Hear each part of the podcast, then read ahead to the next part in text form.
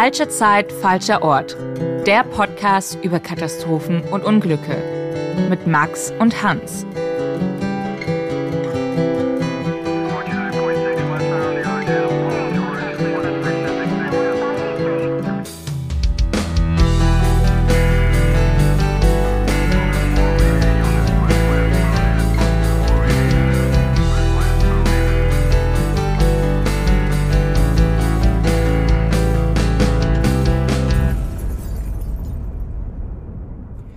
Herzlich willkommen bei Falsche Zeit, falscher Ort, dem Podcast über Katastrophen und Unglücke mit mit Max und mir Hans. Wir äh, freuen uns heute sehr, dass äh, über das, weil es heute die erste Folge Falscher Zeit, falscher Ort ist, unsere erste Podcast-Folge. Es ist die erste Folge. Ich bin ein bisschen aufgeregt, aber es ist äh, total cool, dass wir diesen Podcast jetzt machen können. Wir sind, ähm, sollten wir vielleicht mal sagen, keine Journalisten. Ähm, wir sind Nerds. Nerds, die einfach großes Interesse an Katastrophen aller Art haben. Ja, man muss es so sagen. Ja. Ähm, genau. Wir fanden immer alles spannend. Flugzeugabstürze, Schiffsuntergänge, Zugunglücke. Also wir haben Wikipedia durchgesuchtet und ähm, uns du ist aufgefallen, dass wir, wenn wir uns über die Fälle unterhalten haben privat, ähm, dass wir voll im Thema drin waren. Also wir kannten alle Fälle, wir kannten alle Details, wir haben uns stundenlang darüber unterhalten können, zum Leidwesen anderer Beteiligter, die dann dabei waren. Die nicht, die nicht alle Dokumentationen auf äh, Netflix, Arte und so weiter bereits durchgeschaut haben. Ja, und wir dachten, wir machen einfach mal dann einen Podcast darüber, was vielleicht noch ein paar andere ähm, Menschen gibt, die sich interessieren für Katastrophen und Unglücksfälle jeglicher Art. Und vielleicht genau, was, was, was erwartet unsere Hörerinnen und Hörer hier noch? Wir, was wir spannend finden, ist einfach, was ist passiert? Genau. Wie, wie ist es passiert? Was ja. waren äh, die Ursachen? Welche Fehler sind gemacht worden, sind passiert, damit es zur Katastrophe geführt hat? Und wir wollen uns auch anschauen, was danach passiert ist. Welche Folgen, ähm, wie, wie wurde das Ganze juristisch aufgearbeitet? Wurde irgendwas verändert ähm, und so weiter? Also wir wollen auch schauen, was nach dem Unglück selbst passiert ist. Genau. Und ich hoffe, dass sich im Verlauf dieses Podcasts in den nächsten zwölf äh, Folgen auch Leute einfach was, was mitnehmen, was man, ja, was man auch daraus lernen kann, ähm, abseits von, von den einzelnen Fällen. Was ich sehr interessant finde, dass es einfach immer bei Unglücken, bei diesen Katastrophen gibt es häufig sehr ähnliche Muster, was davor passiert ist, was überhaupt zuerst die ähm, die die Umgebung geschaffen hat, dass so ein Unglück passieren kann, wenn es zum Beispiel ein menschlicher Fehler war oder auch wie mit Katastrophen umgegangen wird, dass es dort sehr große Ähnlichkeiten auch zwischen sehr unterschiedlichen Unglücken gibt. Das war eine der Sachen, die ich sehr, sehr spannend fand bei den Recherchen für diesen Podcast und ich hoffe, dass unsere Zuhörerinnen und Zuhörer ähm, ja da auch sich jetzt nicht nur informieren lassen, sondern auch wirklich so was Größeres ähm, aus unseren Folgen lernen und mitnehmen. An dieser Stelle möchten wir auch nochmal darauf hinweisen, dass äh, wir über sehr tragische, teilweise auch wirklich grausame Fälle hier sprechen bei diesen Unglücken. Ähm, Flugzeugabstürze, Schiffe, die sinken, Autounfälle ähm, und so weiter. Und wir möchten da unsere Zuhörerinnen und Zuhörer bitten, die gerade die, die auch mit solchen Themen nicht so gut zurechtkommen, für sich natürlich zu entscheiden, ob es das Folgen sind, die sie sich anhören möchten ja, wollten wir jetzt am Anfang unseres Podcasts äh, ja noch herausstellen.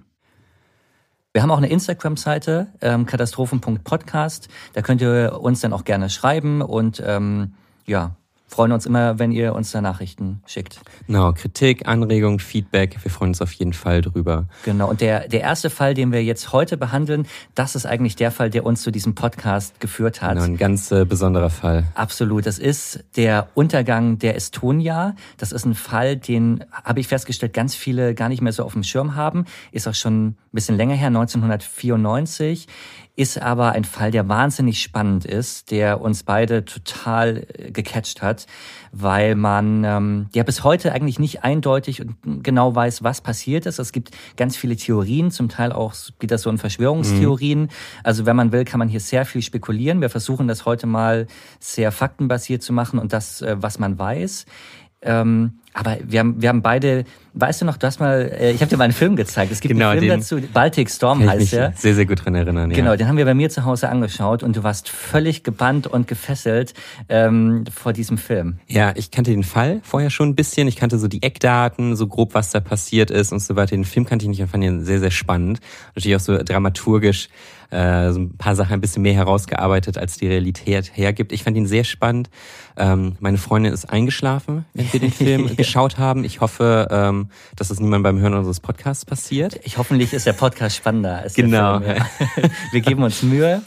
Und, ja, aber das war auf jeden Fall so, so der, der, der Beginn des Ganzen, finde ich auch. Ja. Insofern, ich freue mich total. Ähm, ich bin sehr gespannt ähm, auf die Folge und ähm ja, ich mich auch. Und äh, ich würde vorschlagen, ähm, Max, nimm uns, nimm uns doch mal mit in diese verhängnisvolle Nacht im Jahr 1994. Es ist der Abend des 27. September 1994. Im Hafen von Tallinn liegt die MS Estonia, ein Fährschiff, das zwischen Estland und Stockholm pendelt. Auch an diesem Abend soll die Fähre um 19 Uhr ablegen in Richtung Schweden. Wie jeden Abend fahren durch die große, imposante, hochgeklappte Bugklappe Autos und Laster in das Unterdeck der Fähre. Über die Passagierbrücken steigen fast 800 Gäste in die Estonia ein. Sie beziehen ihre Kabinen, verstauen ihr Gepäck und freuen sich auf die Überfahrt. Um 19.15 Uhr mit einer leichten Verspätung verlässt die Estonia den Hafen von Tallinn. Der Wetterbericht für die Nacht vom 27. auf 28. September hat ungemütliche Aussichten für die Besatzung der Estonia. Es soll eine sehr windige, fast schon stürmische Nacht werden. Die Ostsee ist rau, meterhohe Wellen schlagen gegen die Fähre. Einige Passagiere sagen hinterher, die Besatzung hat an diesem Abend ungewöhnlich nervös und angespannt gewirkt. An Bord der Estonia vertreiben sich die Gäste die Zeit im Restaurant, Manche gehen noch einkaufen im Duty-Free-Shop, andere setzen sich in die Bar. Dort tritt auch eine Gruppe junger Tänzerinnen auf, doch der starke Seegang macht ihnen schwer zu schaffen. Immer wieder stolpern sie, fallen hin, kurz vor Mitternacht packen sie dann ihre Sachen zusammen. Trotz der rauen Ostsee und der hohen Wellen peitscht der Kapitän die Estonia mit Höchstgeschwindigkeit durch die Nacht. Er will die Verspätung einholen und pünktlich in Stockholm ankommen. Ein Frachtkapitän wird von der Estonia in dieser Nacht noch überholt. Er ist entsetzt, mit welch hohem Tempo die Estonia durch die Ostsee fährt. Nach und nach ziehen sich die meisten Passagiere zurück in ihre Kabinen. Bis zur Ankunft am nächsten Morgen um 9 Uhr in Stockholm wollen sie noch etwas schlafen. Nur ein paar wenige Nachtschwärmer genießen noch Drinks in der Bar oder spielen im bordeigenen Casino.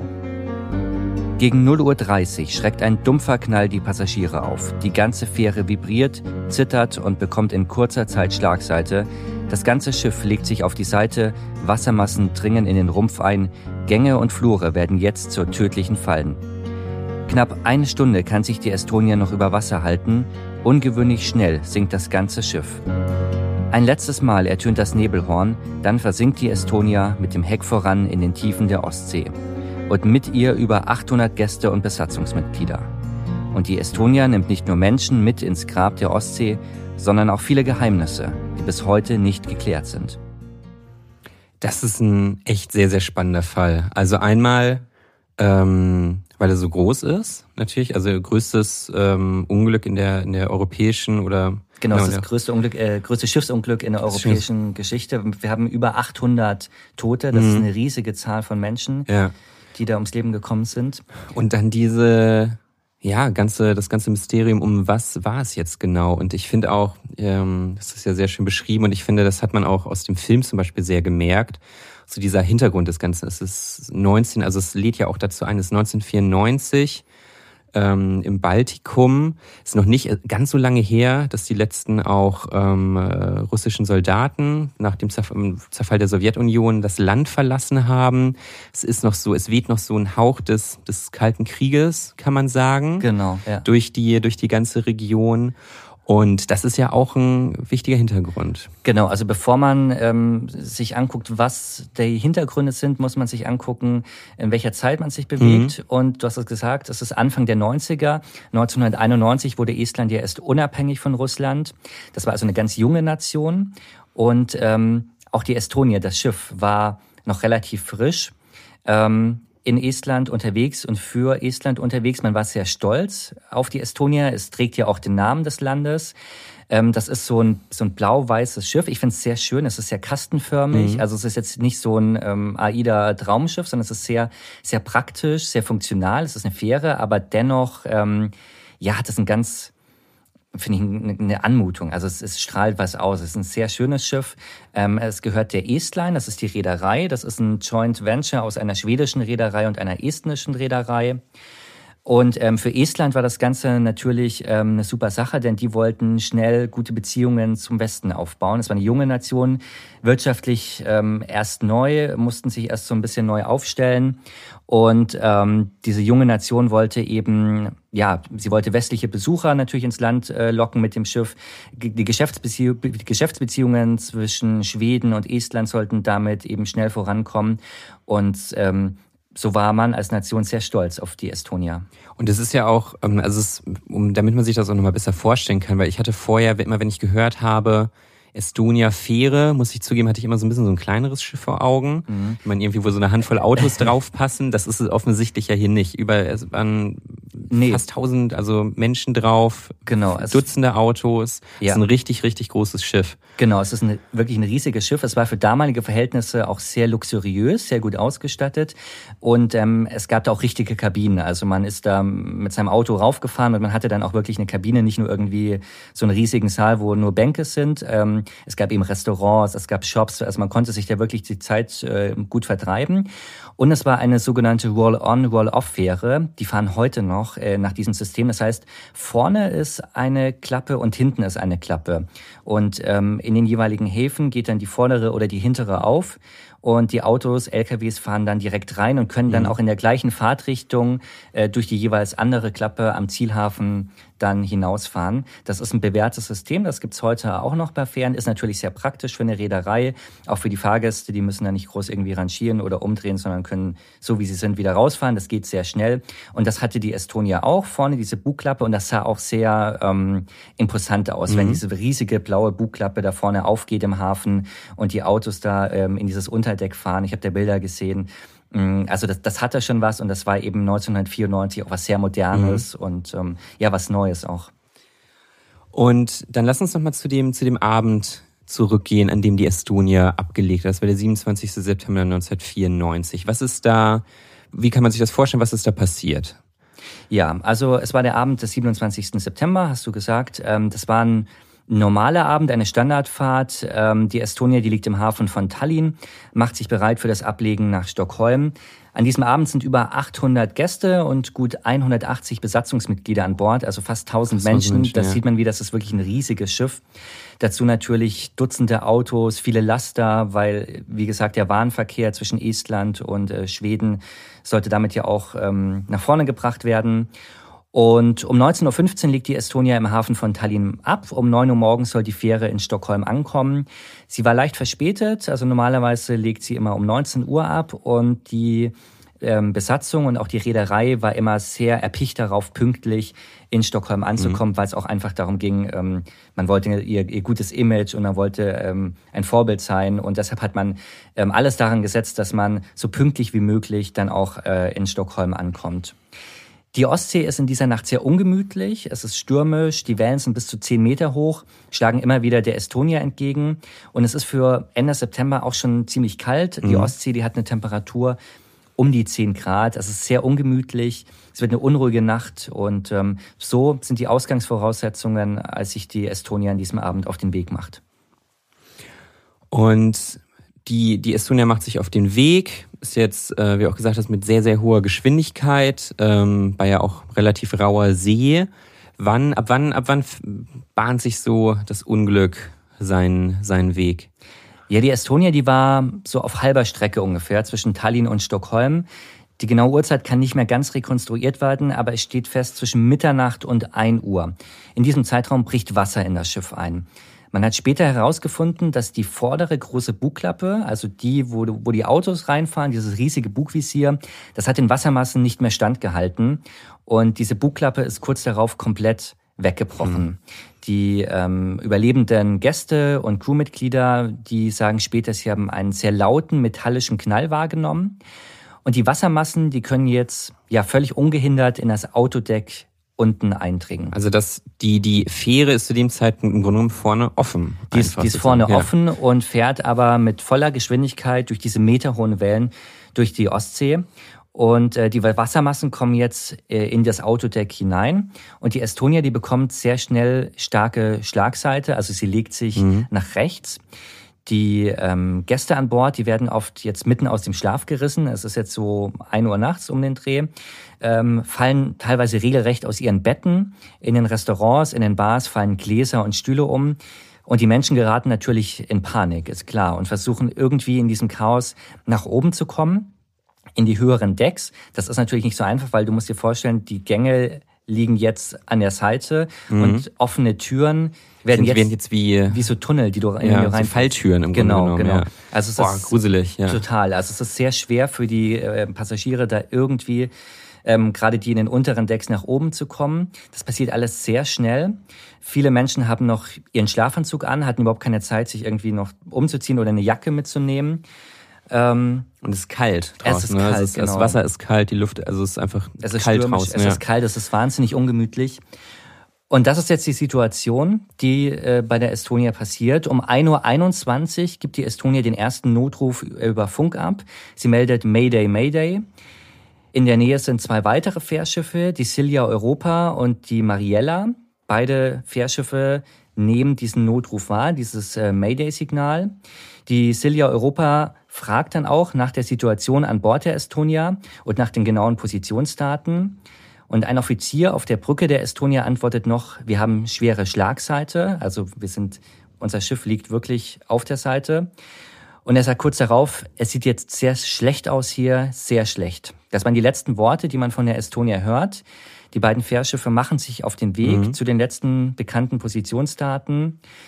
Der Funkkontakt mit der Estonia bricht aber relativ bald ab und noch vor zwei Uhr nachts verschwindet sie komplett vom Radarschirm. Boah, das ist echt finde eine richtig gruselige Vorstellung. Also da wirklich mitten in der Nacht ähm, in der Ostsee, also einfach mitten im, im Wasser. Im, im Nirgendwo. Also, genau, ja. mitten im Nirgendwo, mitten in der Nacht. Ja. Und ich denke, man muss sich ja auch vorstellen, also auch wenn da der, der Strom ausfällt und so, ist es ja auch zappenduster eigentlich. Genau, ne? es ist dunkel und Ja. ich meine so ein, ähm, das ist ja ein riesiger Koloss, der Ja. sich auf die Seite legt, wo Wasser reinkommt. Ähm, es ist ja auch schwer, Rettungsboote zu erreichen, weil die sind jetzt ja auch äh, an der Seite oben, können vielleicht auch gar nicht mehr richtig ins Wasser gelassen Mhm. werden. Und das ging alles wahnsinnig schnell, ähm, dieser Untergang, ja. Ich glaube, da, ähm, ich finde das auch so gruselig, auch was du gerade beschrieben hast mit den, mit den Gängen, die dann ja, oder beziehungsweise mit den Türen, die dann zu Falltüren werden und so weiter. So diese Vorstellung, dass man dort in den Gängen ist, dass dort das Wasser durchpeitscht. Da muss ich immer daran denken, was mich als, als Kind tagelang nicht hat schlafen lassen, äh, dank James Cameron, äh, Titanic, der Film, Ja, wo es ja genau, genau. solche Szenen auch gibt, wo die Leute probieren, aus den Gängen zu fliehen und das Wasser steigt oder schwappt bereits durch diese Gänge durch. So, also dieses klaustrophobische Gefühl mit dem Wasser, was dort immer weiter ansteigt. Ja. Das ist wirklich eine, ähm, finde ich, eine der, der absolut gruseligsten Vorstellungen, die ich, die ich mir vorstellen kann. Ab, absolut. Es gibt Berichte von Überlebenden, die als Gruppe unterwegs waren. Drei, vier Leute, die sich nach oben kämpfen Mhm. wollen. Und ähm, dann gab es eben eine Tür, die jetzt am Boden liegt.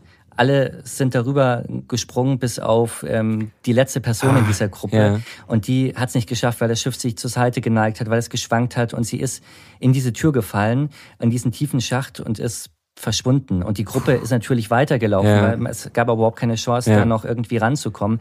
Und das sind natürlich total dramatische Szenen, die sich Ja. jetzt da in dieser Nacht abspielen, ja. Auf jeden Fall.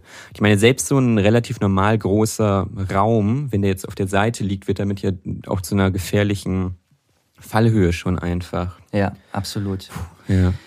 Ja, also eine Stunde nachdem der Funkkontakt abgebrochen ist, äh, haben dann auch die ersten anderen Schiffe, die diesen Notruf gehört haben, sind am, äh, sind am Unglücksort eingetroffen.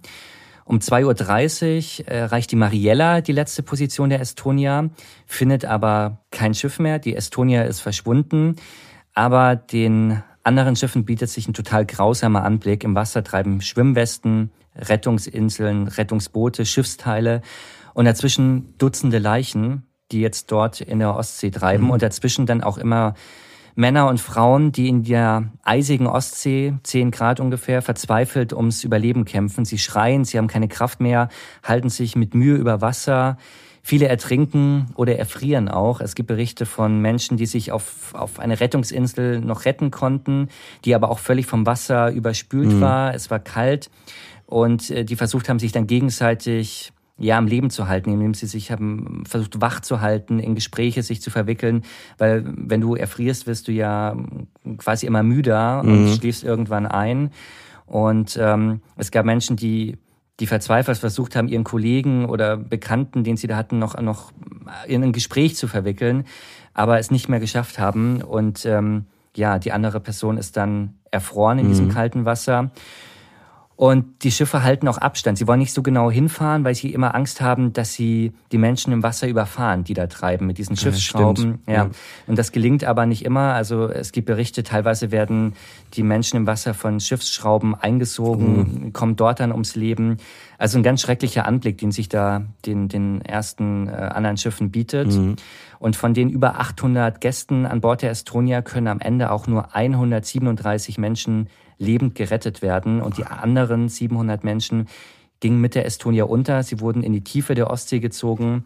Und ähm, ja, ihre sterblichen Überreste befinden sich auch zum Teil bis heute im Wrack der Estonia. War sieben, 700 Leute oder 700 Menschen, 700 Leichen, die noch im, im Wrack vermutet werden. Ja, wow. genau. Ja. ja, das ist ja auch wirklich von, ähm, also diese 137 Menschen, die geborgen wurden, die können sich dann ja wirklich glücklich schätzen, aus diesen 800 Leuten überlebt zu haben. Ja, man hat Sehr auch gesehen, ähm, es sind überwiegend ähm, Männer, auch junge Männer, die überlebt haben, wenig Frauen. Ähm, mhm. Also es ging dann oft wahrscheinlich auch einfach um Kraft. Wer konnte sich noch hochziehen? Ja. Ähm, wer hat es irgendwie geschafft? Ähm, auf, das, auf das Oberdeck zu kommen. Also völlig dramatische Momente, die sich da in dieser Nacht in der Ostsee abgespielt haben. Ja. Und ähm, wieso, beziehungsweise wie, wie, um nochmal zurückzukommen zu dem, wie das Ganze passiert ist. Mit dem, du hast ja auch gesagt, es gab einen lauten Knall an, ähm, äh, an, der, an, der, an der Vorderseite des Schiffs oder dieser metallische Knall quasi.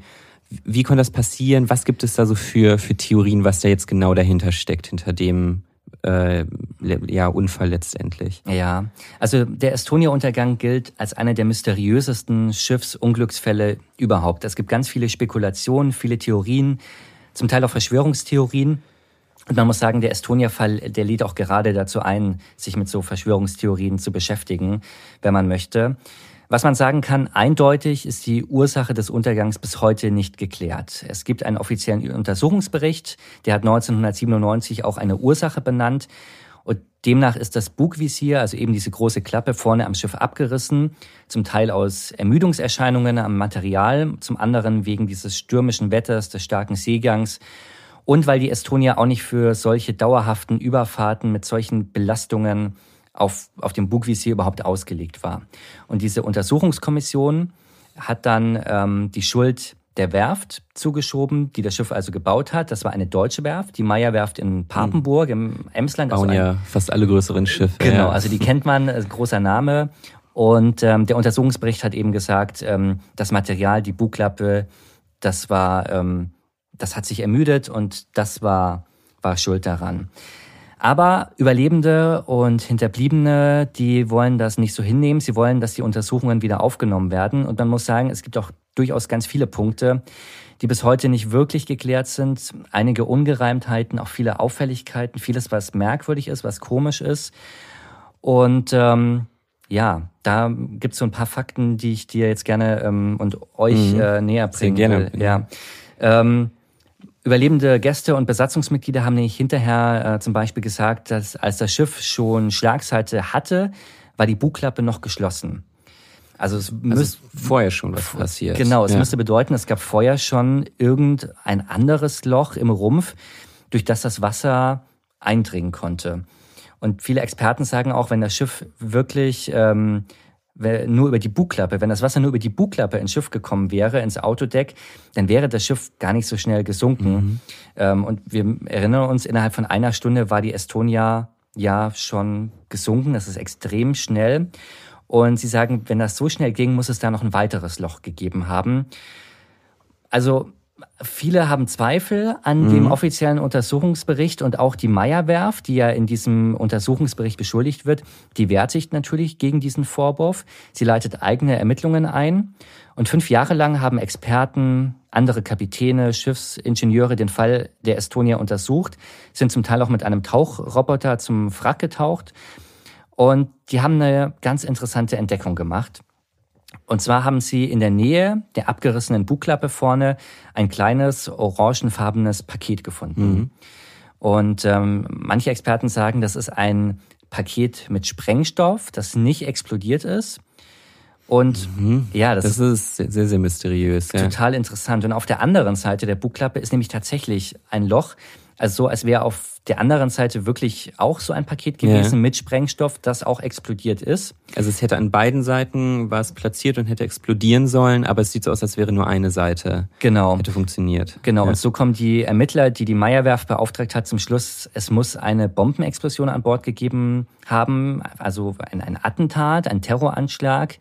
Und äh, daher kommt auch ähm, das Loch, äh, das, das weitere Loch und ähm, so wurde eben die Bugklappe auch abgesprengt und das ist eine Theorie ähm, für diesen Untergang.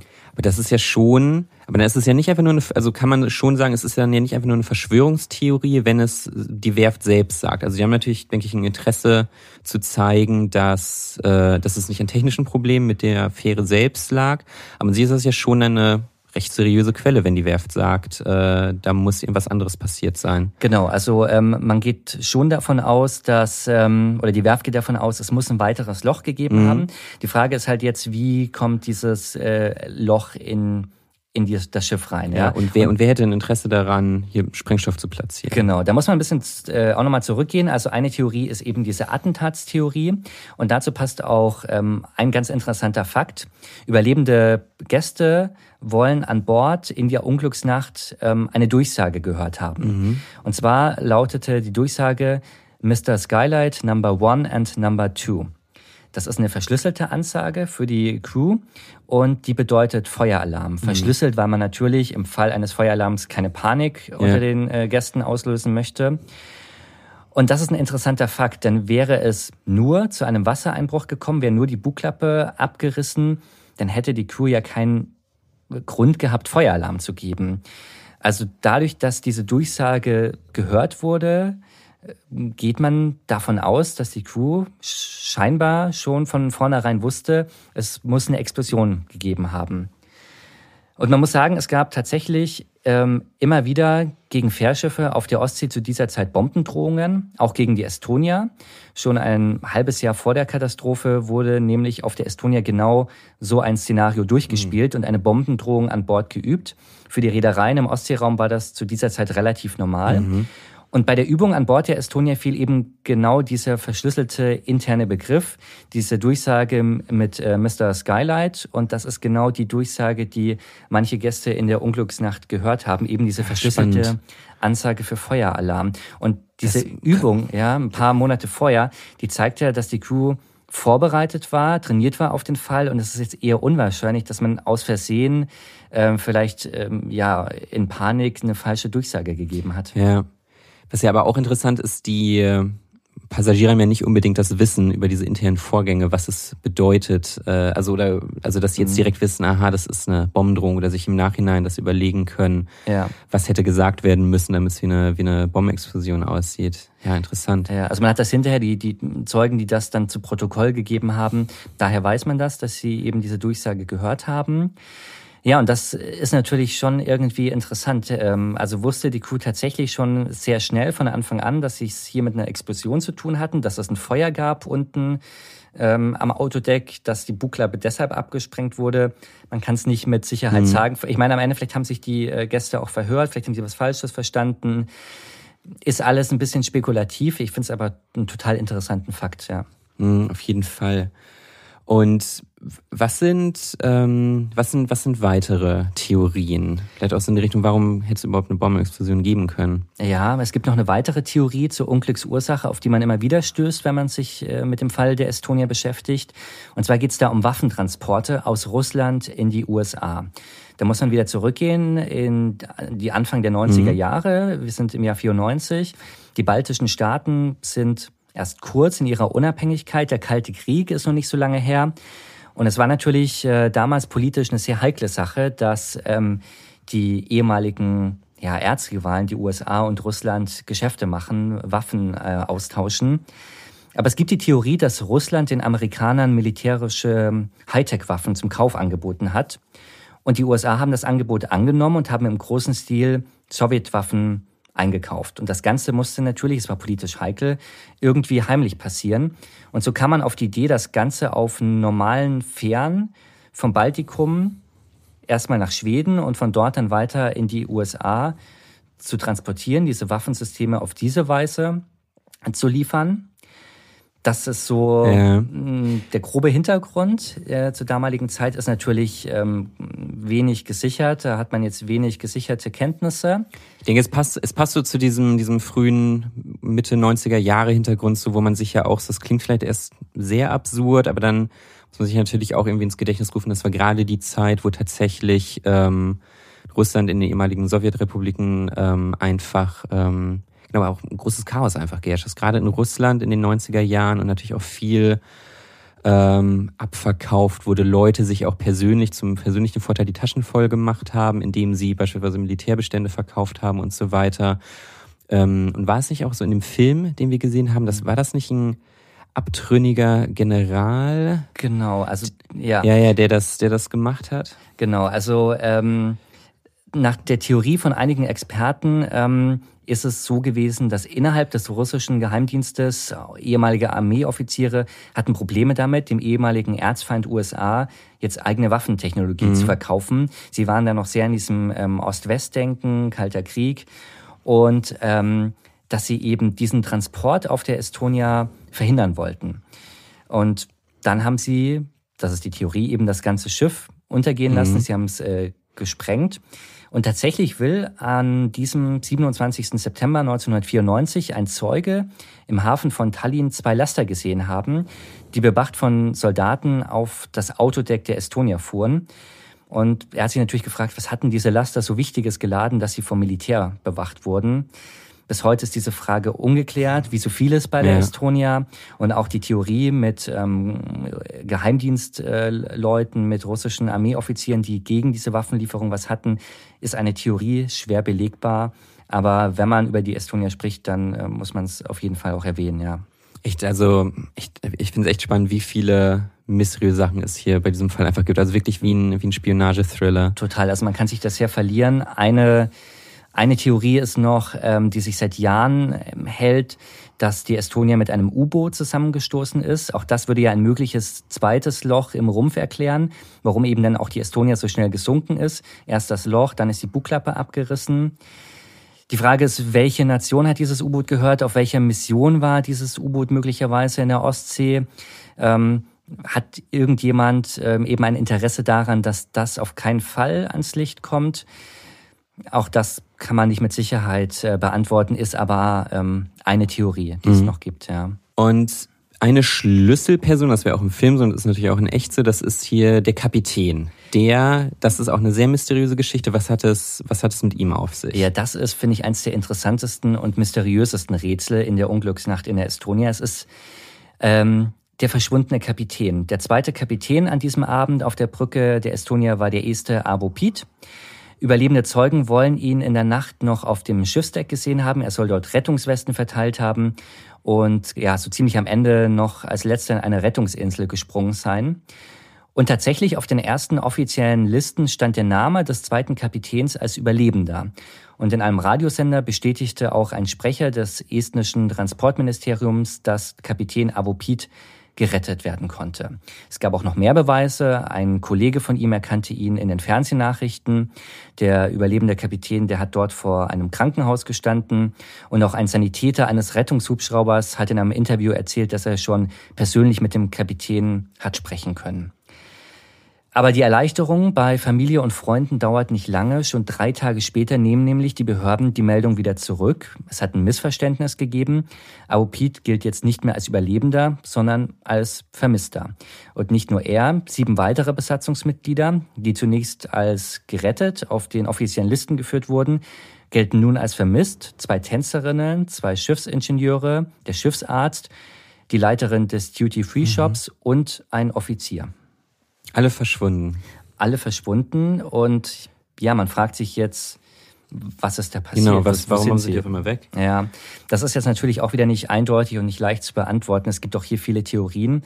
Die Angehörigen glauben, sie wussten zu viel. Zu viel mhm. von den angeblich dubiosen Geschäften an Bord der Estonia, weil in Estland macht kurz nach dem Untergang eine andere Geschichte die Runde. Es geht ja um Drogenschmuggel. Mhm. Und in dieser Nacht sollen versteckt in einem Laster große Mengen Drogen von Estland nach Schweden transportiert worden sein. Der schwedische Zoll soll davon aber Wind bekommen haben und die Hintermänner des Drogentransports haben Panik bekommen. Und der Kapitän an Bord, der war in die Drogengeschäfte eingeweiht und er soll nun über Telefon in dieser Nacht die Anweisung bekommen haben, den Laster irgendwie von Bord zu bringen. Und dazu soll er bei voller Fahrt die Bugklappe geöffnet haben, ja mit entsetzlichen Folgen, nämlich diesem Wassereinbruch. Das klingt aber, muss man auch sagen, schon sehr nach Hollywood, nach Film, ja. sehr abstrus. Also ob an dieser Theorie wirklich was dran ist, lässt sich jetzt kaum beantworten. Aber ein Fakt an dieser Theorie ist tatsächlich sehr interessant. Ein estnischer Zollbeamter soll das Gespräch, das der Kapitän mit dem Drogenhändler geführt hat, nämlich mitgehört haben.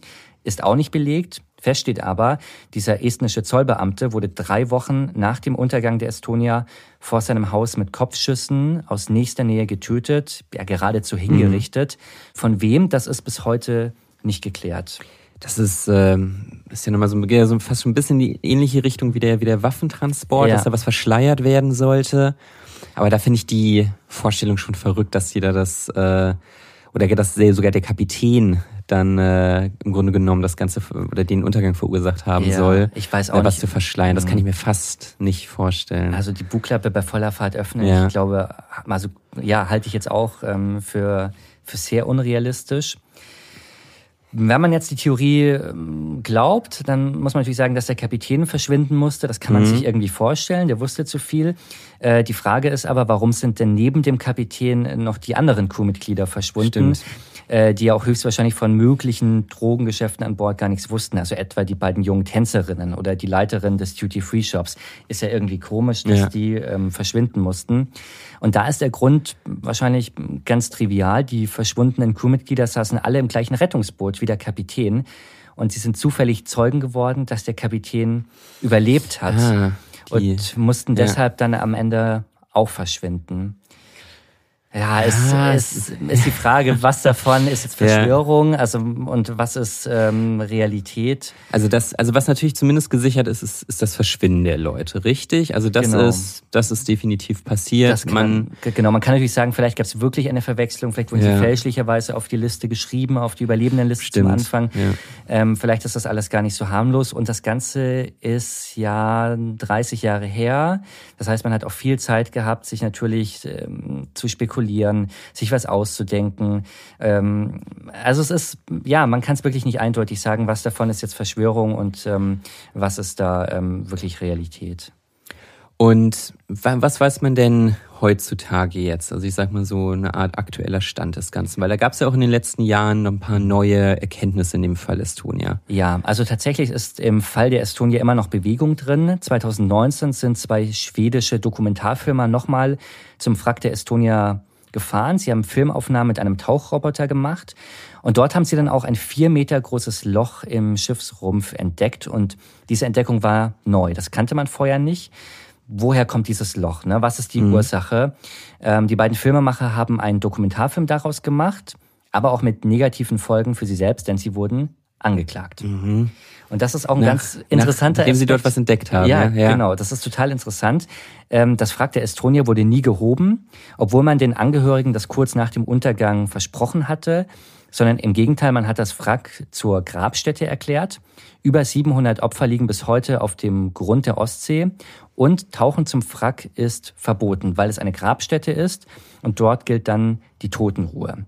Und zeitweise hatten die Regierungen von Schweden, Finnland und Estland auch den Plan, eine riesige Betonkuppel auf die Estonia zu bauen. Das Wrack, ja, einzumauern, muss man sagen. Und erst nach massiven Protesten von Angehörigen hat man den Plan verworfen. Und es hat, man hat es belassen bei einer ähm, Verbotszone mhm. zum Tauchen, wo man sich aber auch fragen kann, warum denn so viel Aufwand, warum das Verbot, ähm, warum wollte man da Millionen ausgeben, um ja dieses Wrack einzumauern? Ja. Also gibt es da vielleicht doch was ähm, zu verbergen? Ja, und den beiden Dokumentarfilmen hat man eben das genau jetzt vorgeworfen. Störung der Totenruhe und des Grabfriedens. Sie mussten sich in Göteborg vor Gericht verantworten. Interessant ist aber, das Abkommen haben nur Schweden, Estland und Finnland unterzeichnet. Deutschland erkennt das gar nicht an.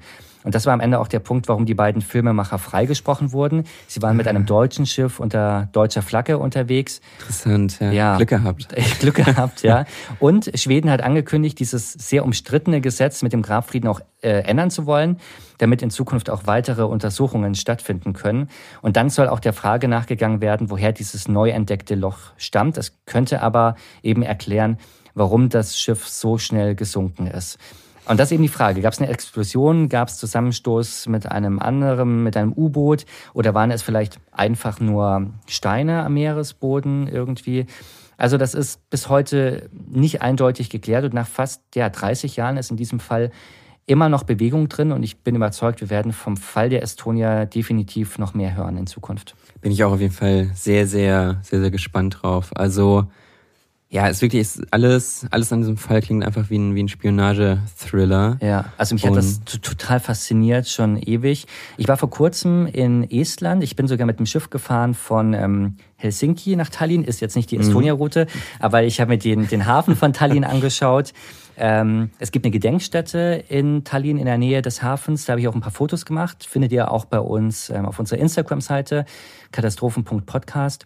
Und ähm, ja, für, die Esto äh, für Estland ist das eine, eine nationale Tragödie. Bis heute im, mhm. im kollektiven Gedächtnis. Ähm, ist ein kleines Land. Ich denke, ja. dass auch so eine hohe Opferzahl ist natürlich so, dass das bleibt da einfach genau, äh, ja. Erinnerung. Und das ähm, eben in Kombination mit diesem Ende des Kalten Krieges, mhm. Unabhängigkeit, Baltikum, Russland. Also das ist schon sehr spannend, fasziniert mich ungemein bis heute. Und ähm, ja, ich bin gespannt, was wir da äh, noch hören werden in Zukunft. Ja, definitiv. Und von uns werden, äh, wird man natürlich auch noch viel mehr hören. Ich, ja, hoffentlich. Nach, unserer, nach dieser ersten Folge. Wir haben noch viele weitere Fälle. Wir freuen uns sehr über Kritik, Anregung, Feedback. Genau, ähm, ihr könnt uns gerne schreiben, Instagram. Ähm, und nächste Woche wirst du, Hans, dann ähm, eine neue Katastrophe, ein neues Unglück uns hier präsentieren. Genau. Bis dahin, tschüss. Bis dahin, tschüss. Falsche Zeit, falscher Ort wird präsentiert von Max und Hans. Producerin Judith Trost. Sounddesign Simon Büchsenschütz. Schnitt Hermann Nuyen.